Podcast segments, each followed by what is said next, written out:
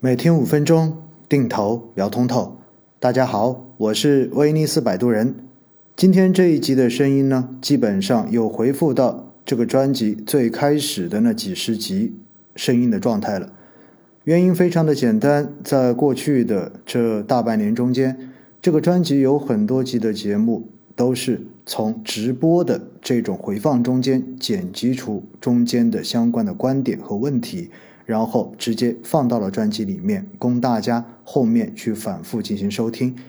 结果呢，发现有很多的人就说：“哇，你这个语气特别的自大，你这个语气特别的让人不爽，你老是在教训别人。”其实说实话哈，标准的录音和直播以及现场的演讲，对于声音的控制跟驾驭是完全不同的技巧。我作为在讲台上面讲课接近二十年的一个人，在不同的场合用什么样的声调、用什么样的语言、用什么样的组织方式，可以让真正收听到这些信息的人最大程度的来获得我所输出的信息，是我在演讲中间会去考虑的问题。所以有很多人说，哇，听着觉得不舒服，或者说听着后面的这些节目的语气。跟最开始的那些节目感觉有很大的差别。说到底，只是说自己在什么样的状态，用什么样的方式去进行处理而已。那今天呢，这一集想要跟大家再重新的去聊一聊关于定投的话题，因为在过去的这一段时间，有非常多的人在每一集的节目下面都在问说，中证五百到底还值不值得去投资，或者说。回看过去的这段时间，大家都觉得，由于整个市场抱团，然后分化的特别的严重，因此呢，像上证五零指数跟沪深三百指数明显都跑赢了中证五百，于是很多人就在问了：中证五百还有价值吗？甚至于还有人说，在过去这两年，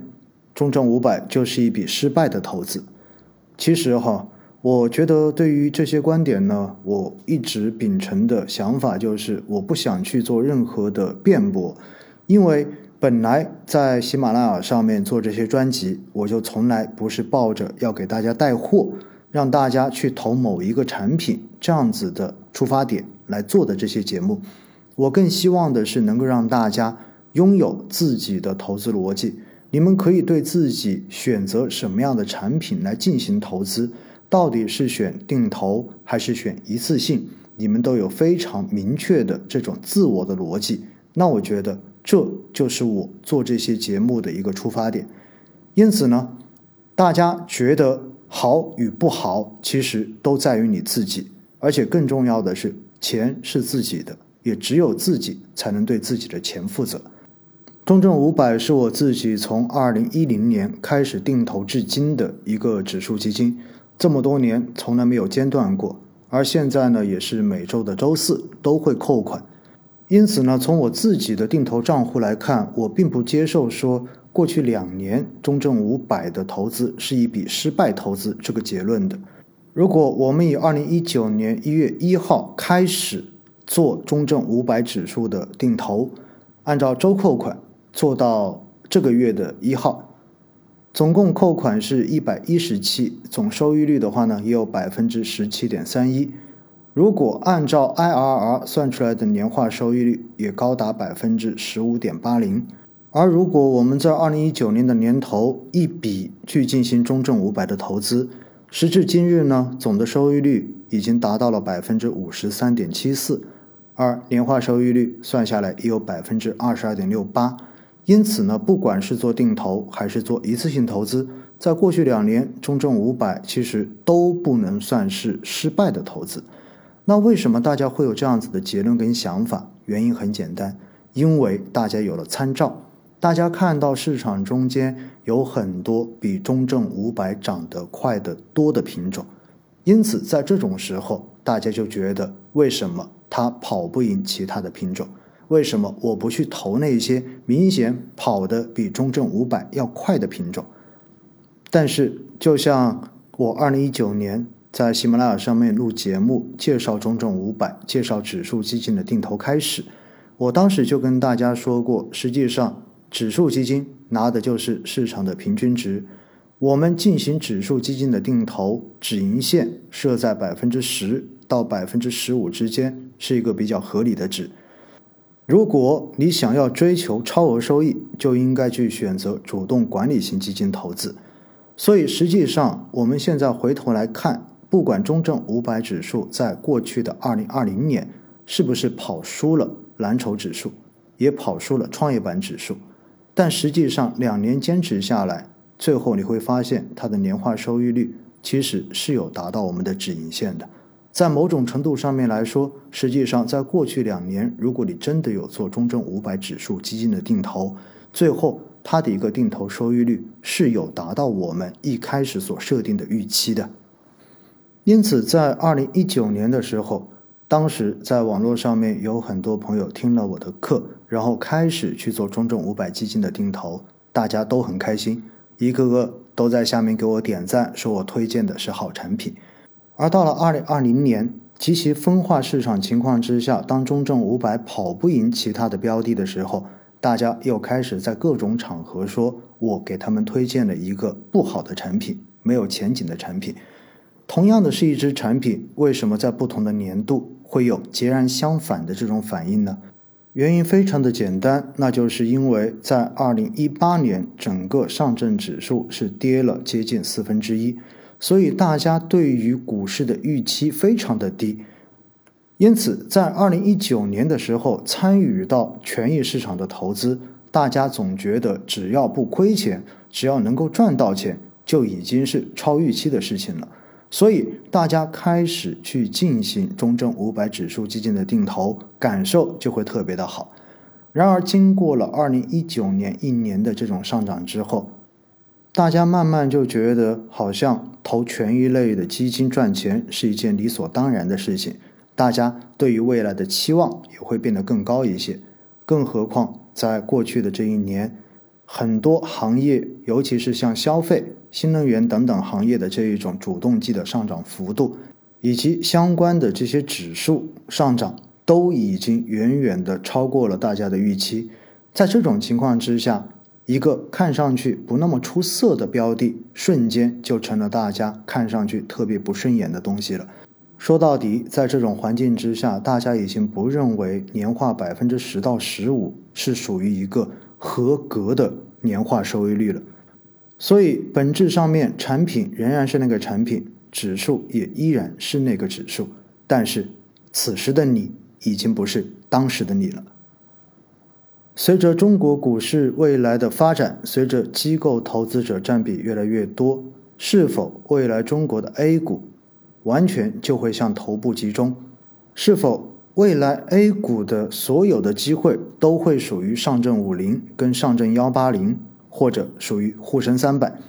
未来是不是连中证五百指数中间的这些公司都会面临被市场所淘汰的命运？这些都可以留待时间来慢慢的检验。在我的专辑中间，所有的节目仅仅代表我自己的个人经验和我自己的分享，所以我从来不敢说我认为的东西就一定是对的。市场一直都在发生着变化。更何况是日新月异的中国市场，所以在这样的情况之下，大家有不同的观点跟怀疑，我觉得都非常非常的正常。但是大家的怀疑应该是有逻辑、有自己的思考的，而不仅仅是拿着过去这半年到一年的业绩来评价一个东西到底是否还继续投资，或者并不适合投资。采用短期业绩表现来决定到底应该买什么、应该卖什么，其实说到底就是追涨杀跌。所以大家真的可以仔细的去回想一下，你做定投的初心还在吗？未来 A 股会不会持续的、一直的向头部进行集中？整个市场中间最后只剩下上证五零？我不知道。我们一起。要见证历史的发展，但是至少以海外市场几百年的经验来看，像这样的漂亮五零行情全部都有出现过，只不过无一例外的在后面都出现了风格的切换。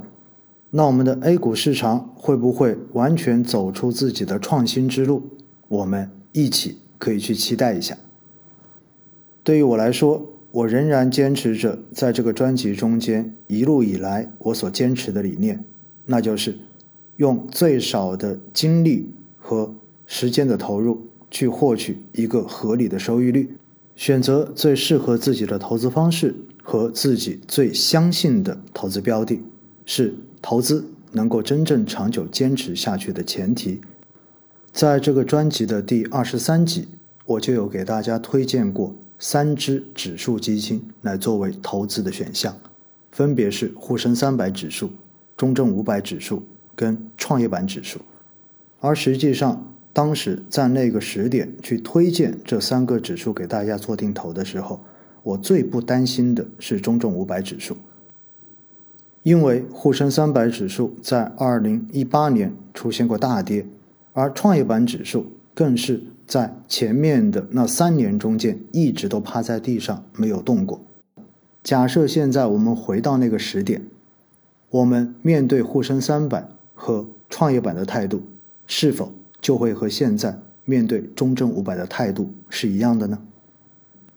而在后来很多次的直播中间，面对大家问。到底是选择中证五百进行定投，还是选择沪深三百进行定投，亦或选择创业板指数进行定投的时候，其实我一直给的回应就是：作为成年人，我们不做选择，我全部都要。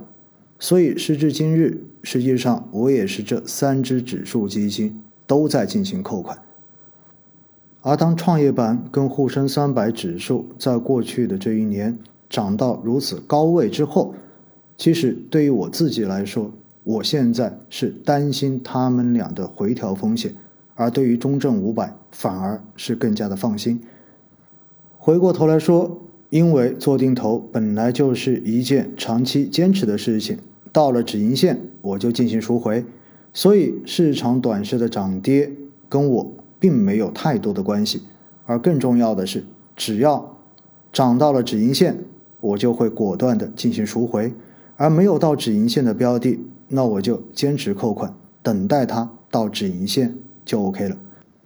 因为作为定投来说，最不能犯的错误就是低位停扣，更何况还是一个宽基指数。